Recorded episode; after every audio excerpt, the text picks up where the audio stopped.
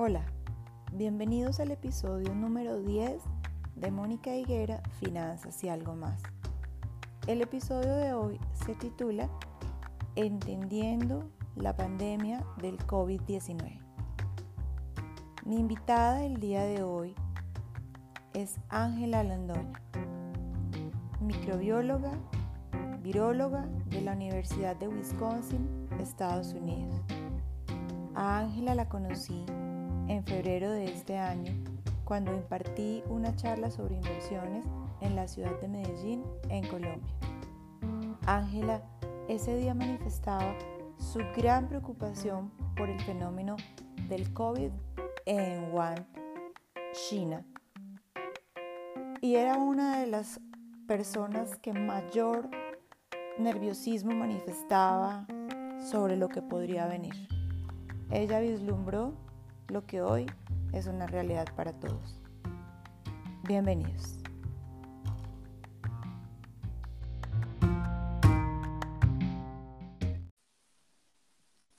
Hola Ángela, bienvenida a Mónica Higuera Finanzas y algo más. Muchas gracias por aceptar compartir con la audiencia de este podcast tu conocimiento y tus opiniones. ¿Cómo estás? Muy bien, Mónica, muchísimas gracias por invitarme. Ángela, quiero comenzar por preguntarte qué opinas del anuncio del presidente de Colombia, Iván Duque, sobre prolongar la cuarentena hasta el 31 de mayo. ¿Por qué crees que lo hizo? Pues eh, yo pienso que eh, se ha visto desde el, hace 15 días ya una tendencia de incremento en el número de casos diarios y también eh, de manera constante se han ido incrementando las ocupaciones en las unidades de cuidado intensivo. entonces, eh, yo pienso que estas medidas obedecen a eso. Em, realmente también ha habido aquí em, una cuestión eh, semántica en el que siempre se ha hablado de que se prolonga el aislamiento obligatorio pero realmente lo que se ha dado es eh, un desescalamiento gradual de las medidas de aislamiento eh, obligatorio. Realmente estamos es en, estamos abriendo cada 15 días la economía un poquito más, realmente. Y eso también se ha visto en los números del aumento de, de los casos. Ángela, ¿Y tú qué información puedes compartirnos o conoces respecto del desarrollo de vacunas o antivirales para enfrentar esta pandemia? Eh, pues eh, en el momento hay eh, varias iniciativas que se tienen en desarrollo de, de vacunas. unas están en fase 1, otras ya han iniciado eh, fase 2, eh, estamos hablando de, fases de, mm, seguridad y de eficacia de la vacuna. Em, y hay vacunas eh, o candidatos pues vacunales que tienen resultados preliminarmente favorables. se habla mucho y se especula mucho sobre cuándo puede estar en el mercado una vacuna, cuándo puede estar disponible una vacuna para la gente. Eh, y eso no es una fecha a corto plazo, realmente em, yo creo que estamos hablando por, por rápido que pudiese darse eh, en mayo tal vez de, del año que viene o finales de este año, principios del año que viene como algo muy expedito, pero realmente sería algo histórico en cuanto a tiempos de desarrollo de una vacuna. Desarrollar una vacuna eh, no es algo tan sencillo, ¿no?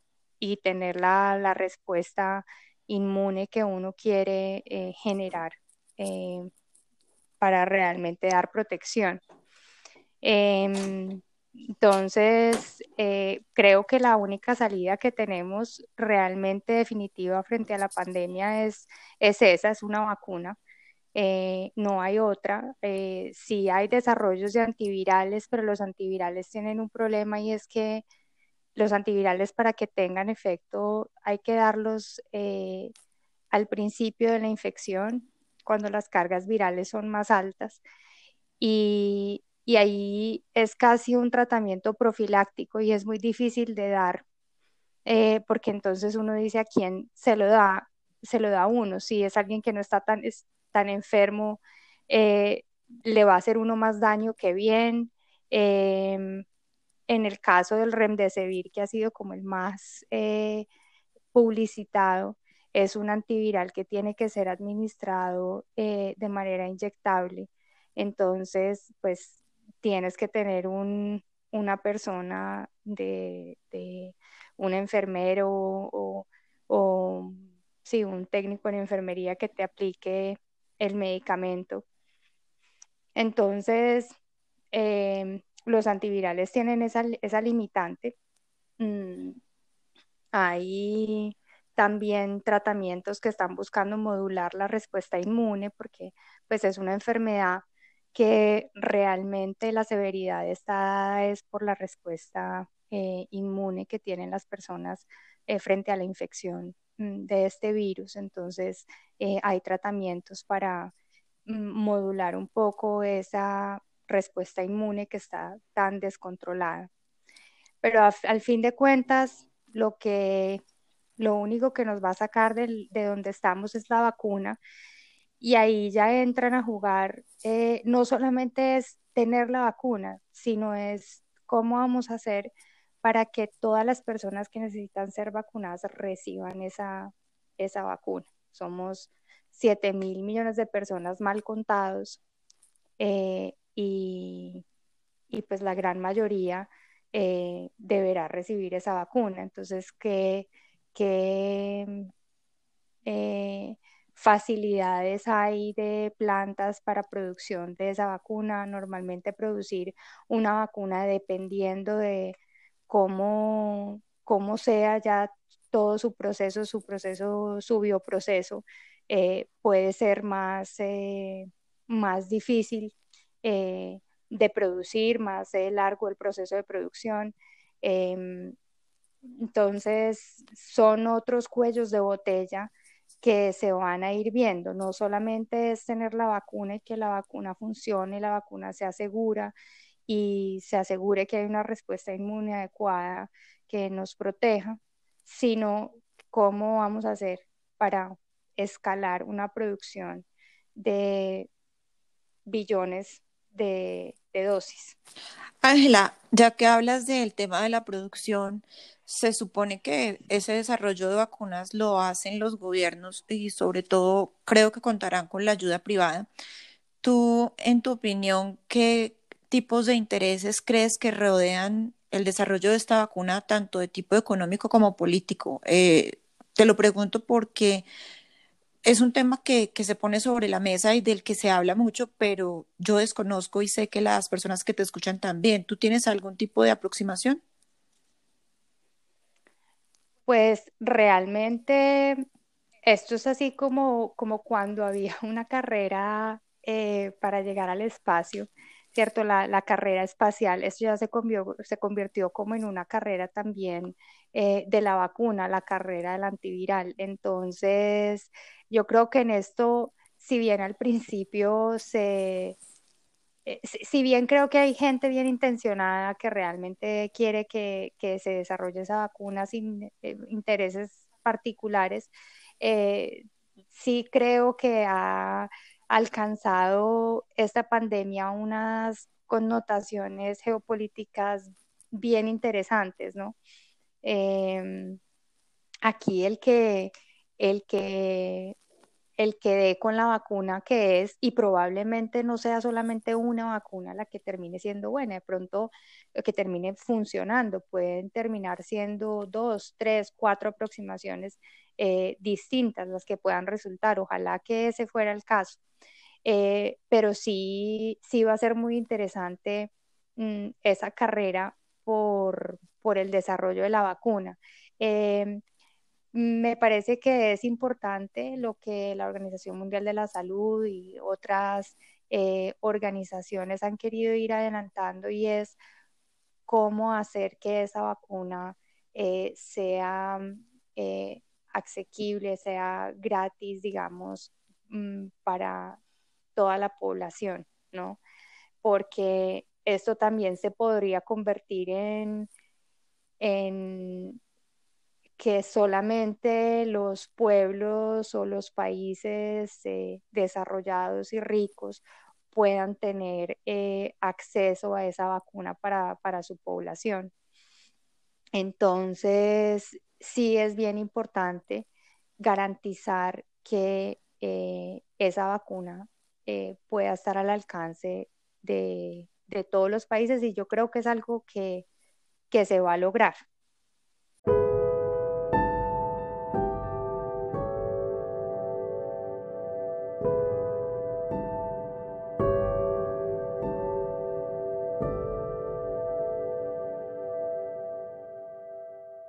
Yo quería preguntarte sobre tu conocimiento respecto de la afectación que está teniendo el virus en poblaciones por edad y en tasas de también de mortalidad. Alguien me hacía una pregunta en Twitter hoy cuando supo que tendría una invitada muy especial para ayudarnos a entender un poco más este tema y preguntaba algo así como que si la tasa de mortalidad es tan baja del 0,2% o menos, porque hay situaciones de familias o el caso del portaaviones en donde pues llegó a existir una tasa de mortalidad entre el 5 o el 10%, matando a gente fuera del grupo de riesgo.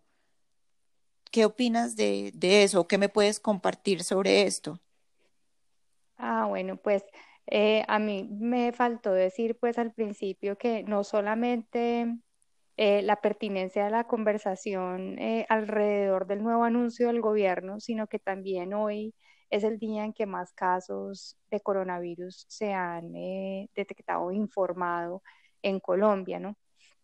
este tema de la mortalidad, de qué tan letal es, es todavía no está muy claro qué tanta mortalidad tenga. Aquí vale la pena hacer una claridad y es que eh, una cosa es lo que se llama eh, la case fatality ratio, que es eh, de los casos que tengo, cuánta gente se muere. Pero entonces yo ahí estoy es diciendo cuántos, los casos que yo tengo que yo detecté con las pruebas y cuántos de esos casos que yo detecté se van a morir, se murieron. ¿Cierto? Y el otro es el Infection Fatality Ratio, que es cuánta gente se infectó realmente y de esa gente que se infectó, cuánta se murió. A la larga, esa es la que más nos interesa. Entonces, aquí esos datos todavía de mortalidad son unos datos eh, que cuando uno los ve, probablemente son más exagerados eh, porque no se está teniendo en cuenta realmente toda la gente que realmente se infectó. Hay mucha gente que se infecta y puede pasar su enfermedad en casa eh, y probablemente como son síntomas leves o no se hacen la prueba eh, eh, y, y, puede pasar como un caso no detectado, pero igual la persona estuvo expuesta o gente que estuvo expuesta y nunca sintió nada, que es el caso de los, de los asintomáticos. Sin embargo, los datos eh, aquí en Colombia eh, dicen pues que en total, teniendo en cuenta todos los grupos de edad, eh, más o menos hay una tasa de letalidad del 3.62%. Ya cuando uno va y lo desglosa, en, qué, en qué rango estamos tú y yo, Moni, para ver qué tan, qué, qué tan qué tan mal podemos o no estar de 40 a 49. Entonces, nuestra tasa de letalidad es 75%, es una es alta. ¿Cuánto? Es una 1.75%. Y ya cuando tú lo vas, hoy, hoy, hoy cumpleaños, mi, mi abuelita cumple 99 años y, y su tasa de mortalidad, eh, la tasa de letalidad en este rango de edad ya va en 38.64, por, por decirlo así, o una persona que tenga más de 80 años tiene una tasa de letalidad del 28%. Del 28%. Entonces, realmente, esta, eh, ya, ya creo que ya estamos no sé si ya todo el mundo superó que esto no es igual que la influenza. Eh, realmente no es igual que la influenza. Es un virus, eh, mm, no es un virus agradable, es más agresivo que la influenza, eh, con unas características que apenas estamos empezando a entender en cuanto a su patogénesis, es decir, cómo, nos, cómo causa enfermedad, cuál es la enfermedad que causa. Em, de acuerdo, de acuerdo. Hoy, hoy estaba viendo eh, que hay unos, todo el mundo habla de, la inmunidad de rebaño, entonces infectémonos bastantes y ya logramos la inmunidad de rebaño. Entonces, por ejemplo, esta semana han salido datos de la cero prevalencia, es decir, cuántas personas realmente tienen anticuerpos eh, frente a, este virus. Y por ejemplo, en Italia, que fue una región tan golpeada, o en España, eh, arroja que más o menos el 5% de la población eh, tiene, tuvo exposición al coronavirus. Entonces, Imagínate, eso es solamente el 5%, aunque yo creo que esos datos también eh, están subestimando un poco, pero digamos que fuera el 10, que fuera el 15% de la población, solamente el 15% de la población se expuso y hubo todo ese impacto eh, que nosotros ya conocemos. Entonces, para lograr una inmunidad de rebaño, ¿cuánta más gente tiene que morir? Realmente no es, es un virus, es decir, ahí están los datos eh, eso no va a cambiar en la característica del virus. Es, eh, tiene una letalidad importante y va a causar un impacto importante. Complicadísimo. Ángela, esta tarde que hablábamos por teléfono, tú y yo, cuando estábamos planteando la posibilidad de conversar sobre esto, tú me decías que no era lo mismo el virus en Bogotá que en Medellín. Yo quisiera entender un poco más eso que me comentabas hoy del impacto del virus por regiones. ¿Me podrías dar una, una luz? Sí, yo pues pienso que todos hemos visto claramente cómo hay unos eh, clústeres de eh, enfermedad más claros en algunos sitios del país y yo creo que es a eso a lo que eh, finalmente se van a dirigir las medidas del gobierno. por ejemplo, yo vivo en Medellín. en Medellín, en Antioquia, la situación está muy controlada. La disponibilidad de camas de UCI eh, sigue siendo buena.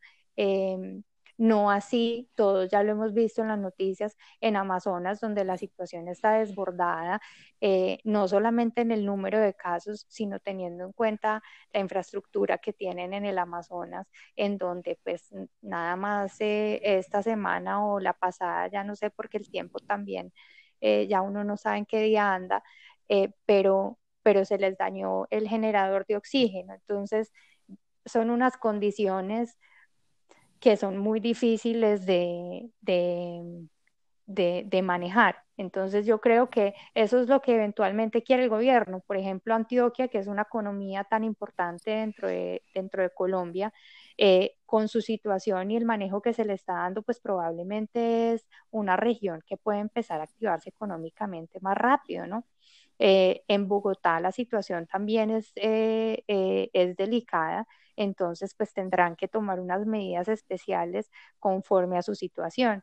Y así es, creo, lo que se va a ir dando y eso también tiene que ir alentando a la gente a, a lo que yo me acuerdo al principio cuando empezó todo esto, yo decía en, en alguna conversación que tuve, esto es una cosa individual, eso es una cosa de responsabilidad individual, no es que a ti te tengan que venir y decir, te, tienes que hacer, no, yo me cuido, me cuido para cuidarme y para cuidarte. y finalmente es eso a lo que nos vamos a ver abocados. Leía yo hoy eh, un artículo de por qué, por ejemplo, Perú, que fue un país que tomó decisiones mm, tan rigurosas, casi como Colombia, eh, tan prontas y tan acertadas, ahora están desbordados. Y es porque es un reflejo del comportamiento individual. La gente realmente no ha cumplido, no ha cumplido las cuarentenas. Yo incluso aquí en Colombia veo datos en donde todavía uno reporta, se ven casos de personas mayores de 70 años después de que llevan dos meses encerrados y uno dice, pero pues ¿por qué? ¿Por qué, por qué, por qué se están enfermando si, si, si están encerrados? Es porque la gente no, hay gente que no está respetando la cuarentena.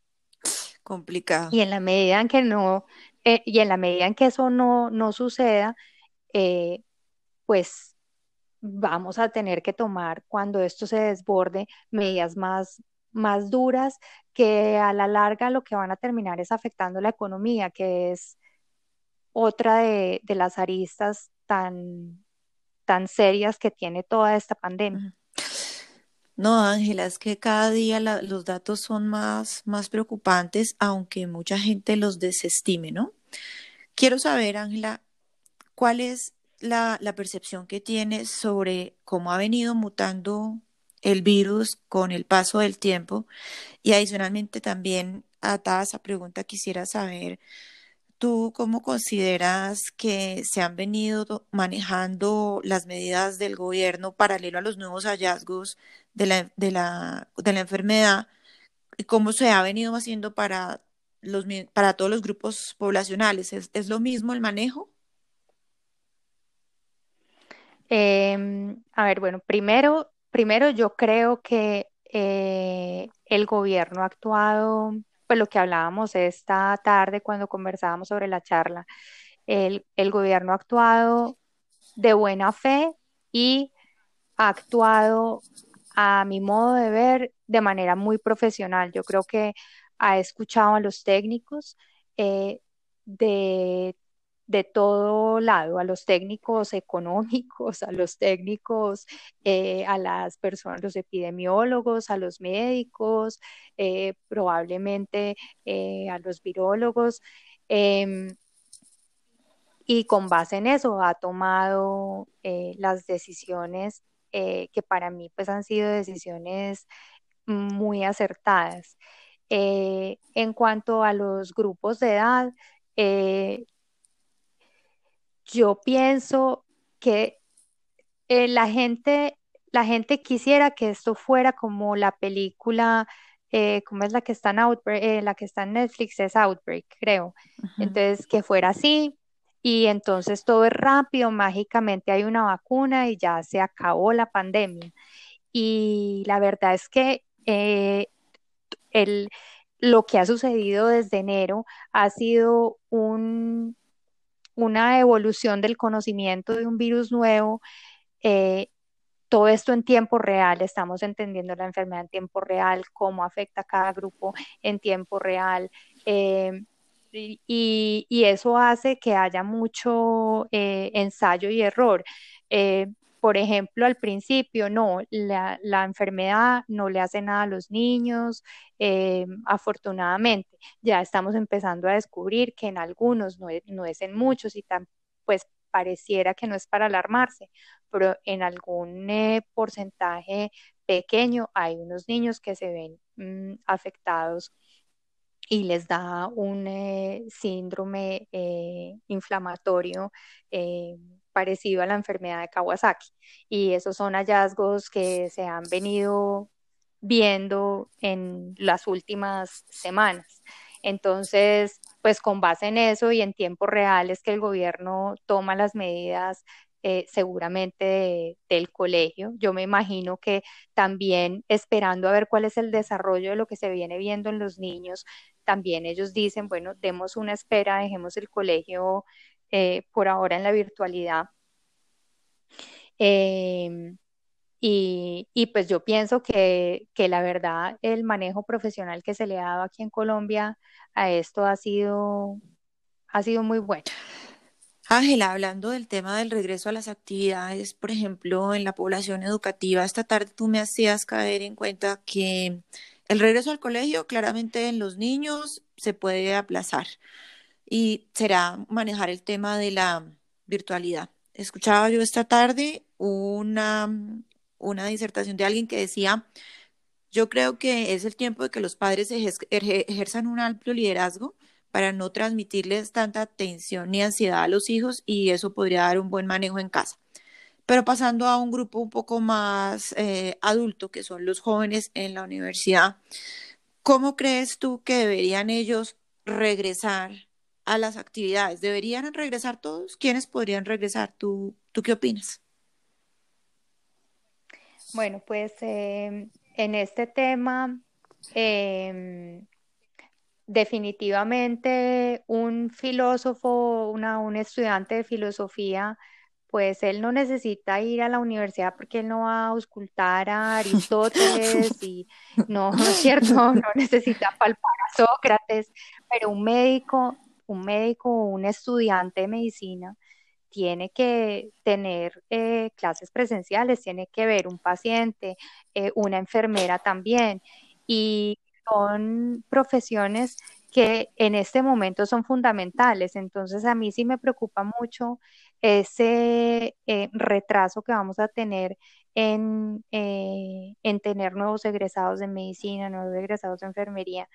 Y yo creo que ese tipo de profesiones pues tiene que volver rápidamente a su formación con todas las medidas, pero yo pues sí creo que, que hay que ir haciendo eh, cosas a la medida, ¿verdad? Entonces lo que decía el filósofo, pues de pronto puede tener su parte virtual, el, eh, el de historia, de pronto el administrador también, ciertas ingenierías también lo pueden hacer.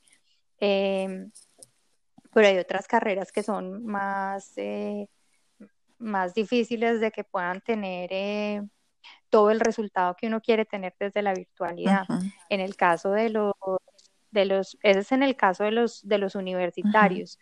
En el caso de los, de las personas, de los, de los muchachos de colegio, me, me, a los colegios les preocupa mucho los chiquitos porque ellos tienen que regresar pronto a estudiar, tienen la ventaja de que no se enferman de manera severa y además sus papás ya pronto van a tener que regresar a trabajar, entonces de pronto tienen con quién dejar a los niños, entonces ellos no se pueden quedar solos, los niños tienen que entrar al colegio. Eh, esa es una manera de ver el problema. Yo, por ejemplo, veo los muchachos de décimo, los muchachos de once, esos dos últimos años de colegio que son tan importantes. Eh, y me parece delicado que, que, que, estén desde la virtualidad, porque pues definitivamente no, no, es, no es definitivamente lo mismo, ¿no? O lograr que sea lo mismo se va a demorar. Entonces, eh, ese grupo de, estudiantes me preocupa. Sí, tienes, tienes unos argumentos supremamente válidos que considerar y que consideraremos, supongo, todos los que tenemos hijos. Bueno, Ángela, hay algo que nos preocupaba a las dos hablando y era la gran desinformación que existe en los medios de comunicación. ¿Qué opinas del manejo eh, que se le está dando en los medios a esta pandemia? Bueno, pues eh, en esto ha surgido un fenómeno y es que mm, hay eh, muy buenos, hay muy buenos em, periodistas de ciencia, hay muy buenos. Em, incluso aquí en Colombia los hay. Em, con gran capacidad crítica y, van a fuentes confiables y, demás. Pero no, no solamente pasa con, con, los periodistas, pasa incluso dentro del mismo gremio de científicos. todos los días la cantidad de artículos científicos que salen es impresionante. Y claro, la velocidad es, la cantidad es tal que es imposible que tengan una revisión de pares eh, con la rapidez que uno quisiera. Entonces, eh, los periodistas, eh, los mismos, las mismas personas, pues, naturales, los mismos científicos van y buscan esos artículos o leen esos artículos que muchas veces no están revisados por pares. Y, cuando uno no tiene de pronto la información eh, o la, formación de fondo de, este tema, eh, puede creer que todo, que todo lo que está en ese estudio es verdad y no siempre es así. Muchas veces lo que está saliendo, incluso en, journals tan renombrados como Cell, como Nature, como Science, eh, no siempre lo que se lee ahí es, es ley de Dios. Eso no, no, todo lo que se lee ahí es así. Entonces, em, y muchas de las cosas que han salido después se han ido desvirtuando poco a poco. Tú me preguntabas, ahora yo no te contesté eh, la pregunta mm, sobre la mutación, como que el virus que estaba mutando. Eh, y eso es algo que se, se, ve y se ve y lo ve uno todo el tiempo en, en, las noticias, lo ve uno en Twitter, lo ve uno, el virus no está mutando, el virus es el mismo que había, lo que pasa es que cada vez que cada vez que él entra y, e infecta a un nuevo ser humano y causa y, y tiene eh, y, hace nuevos hijitos, pues nuevos, nuevos virus nuevos, eh, eh, tiene, ingresa dentro de su código genético pequeñas mutaciones, pero es más, a uno dentro del gremio no le gusta llamar las mutaciones, son como eh, polimorfismos eh, de un solo nucleótido, es decir, solamente cambia una letra dentro de sus 30.000 letras. creo que ha cambiado 20, 20 letras, y son cambios cuando uno habla de mutaciones, normalmente se refiere a que el virus algo está cambiando funcionalmente y el virus no está cambiando funcionalmente, no está cambiando su capacidad antigénica, que es lo que sí hace la influenza y por eso año tras año nos toca vacunarnos. Ah, ok. Eh, em, su, Exacto, él no está cambiando y esa es, digamos, una de las esperanzas que hay con respecto a esta vacuna, ¿no? Que mucha gente puede decir, ah, no, pero entonces si la vacuna se demora un año y como a mí la, yo leo que este virus está mutando, entonces dentro de un año ya esa vacuna no va a servir. No, normalmente los coronavirus eh, no tienen ese tipo de comportamiento como los virus de la influenza. Entonces, eh, uno esperaría que la vacuna que vayan a, descubrir, pues eh, nos vaya a funcionar con tranquilidad porque pues el virus no eh, presenta ese tipo de mutaciones. Entonces, eh, con respecto a lo de la información, sí hay que tener mucho cuidado, hay mucho clickbait en, en los portales de, de noticias y no, no todas son informaciones verídicas o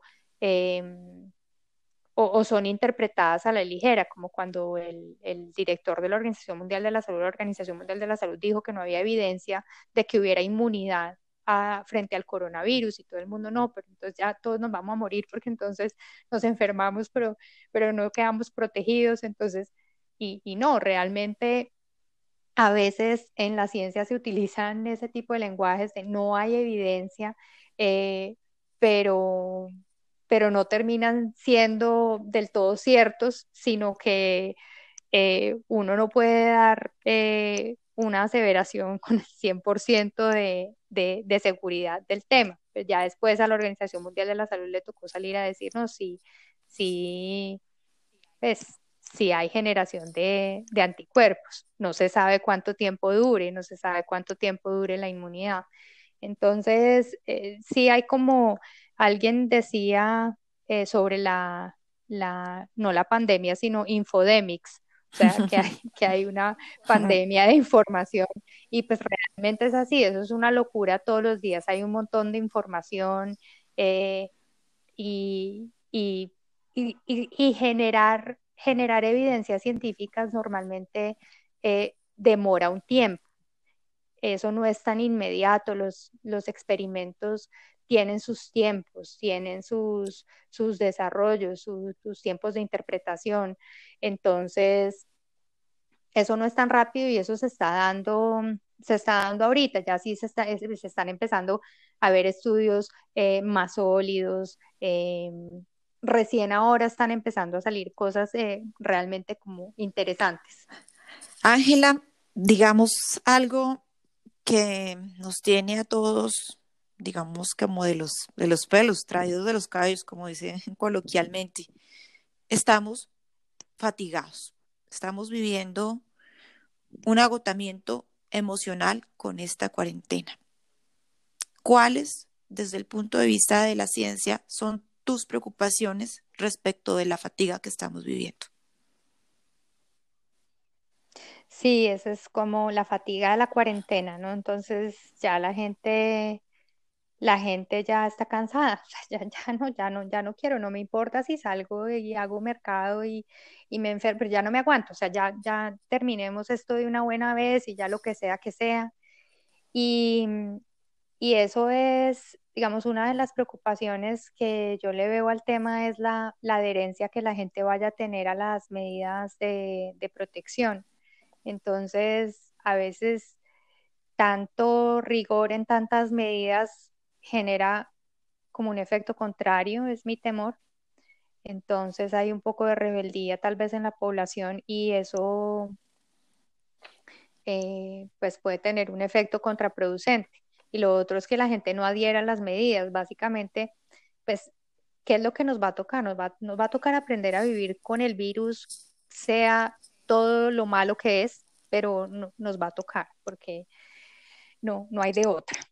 Y, y, pero entonces nos va a tocar con una nueva normalidad que es la que todos sabemos, nos va a tocar tal de salir con tapabocas, no vamos, no va a haber eventos de, de mucha gente, nos va a tocar aplicar eh, más medidas de, de higiene, eh, lavado de manos, bueno, ya ve uno un, un montón de, de, de medidas que se han ido tomando y bueno, y esa, esa va a ser nuestra nueva normalidad, pero ¿qué, qué tanto efecto va a tener la fatiga que todos tenemos de esta pandemia en la adherencia que tengamos a, a esas medidas? Yo tengo temor que nos que nos en lo que, que nos volvamos un poquito locos y, y, y no, no, no sigamos con tanto rigor las, las medidas que debemos y se seguir. multipliquen los casos como está viviéndose en Perú y en Brasil. Eh, sí, pues de alguna manera yo pienso que, o sea, yo creo que los números de aquí por ahora son buenos, pero yo también creo que para haber sido una cuarentena, a veces me para ser, haber sido una cuarentena tan rigurosa, pues no sé, me a veces me pregunto si, si realmente ha sido tan juiciosa la población como uno eh, piensa. ¿No crees? Y, y en- no, no, no, no en todas, no en todos los sectores. No, no creo. Por ejemplo, en el Amazonas, no creo que la gente haya cumplido la cuarentena. La gente necesita salir, la gente necesita eh, comerciar porque necesita vivir. Y Llega un momento en el que no importa que tú te vayas a enfermar, pero pues, si no tienes con qué comer, pues te toca salir a trabajar, como los casos que ha habido uno eh, que, que, uno ve de los vendedores ambulantes que, que, salen y multan, pero el vendedor ambulante no le importa, él sale porque él necesita, necesita trabajar para ganarse el diario, para poder comer. Es, es sí, es una situación complicada. Ángela, pues. Y bueno, eso, eso aquí en el aquí en, aquí en Colombia, en donde pues hay un eh, nivel de pobreza. En Estados Unidos es, son otros los casos en donde ya es una pandemia politizada, eh, en donde ya hay mucho fanatismo mmm, alrededor de las libertades individuales y, y, de rebelión frente a esas medidas de cuarentena de los gobiernos locales. Pues Ángela, yo quería darte las gracias y preguntarte ya para cerrar, ¿qué mensaje te gustaría dejarle a las personas que te están escuchando hoy desde el punto de vista no solo como de una persona de la ciencia, sino como una mamá, una esposa, una hija, una vecina, una amiga? que está viviendo esto como lo, como lo vive, lo vivimos nosotros, pero que posee mucha más información que nosotros. Eh, no, primero, no poseo más información. Conocimiento. Eh, pues, em, no, pues mm, realmente no quisiera que, que esto tuviera el costo de muertes que va a tener, pero como que a la larga siente uno que es algo como casi que inevitable, como que va, va a suceder. Sí pienso desde, desde un punto de vista de la ciencia, es un llamado a que todas esas personas que desestiman eh, la investigación básica, eh, se den cuenta de lo importante que habría sido si durante estos últimos 17 años eh, hubiésemos seguido haciendo investigación básica alrededor de los coronavirus, tanto que se sabía que, eran eh, virus potencialmente pandémicos. Y si esas inversiones se hubieran dado, posiblemente estuviésemos mejor preparados para enfrentar lo que en este momento estamos viviendo. Entonces, yo creo que es un llamado a, no desestimar eh, la ciencia. En este momento todo el mundo eh, se escandaliza por los trillones y trillones y trillones de dólares que se van a perder en esta pandemia, pero si esos trillones, eh, una fracción de esos trillones se hubiesen invertido en ciencia durante estos años, tal vez nos habríamos podido ahorrar todo eso que hoy vamos a perder. Ángela, muchas gracias entonces por haber participado hoy conmigo en esta conversación y voy a dejar tus datos de contacto en el episodio para si alguna persona te quiere consultar, tu email y de nivel profesional poder hablar con alguien que conoce realmente el tema de virus más de cerca, pues esa eres tú. Muchas gracias. Bueno, Moni, muchísimas gracias y, bueno, sobre todo espero que quede bien claro el mensaje que, que, no, que esta no es la influenza, que no es. claro que sí. Gracias.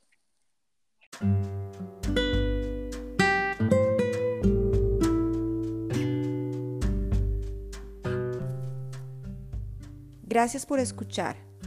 Los invito a seguirme en mis redes sociales, arroba Mónica P. Higuera Twitter e Instagram, calificar el podcast en Apple Podcast, recomendar y enviarme sus sugerencias. Visite mi página finanzasalgomás.com.co. Espero sus comentarios. Gracias.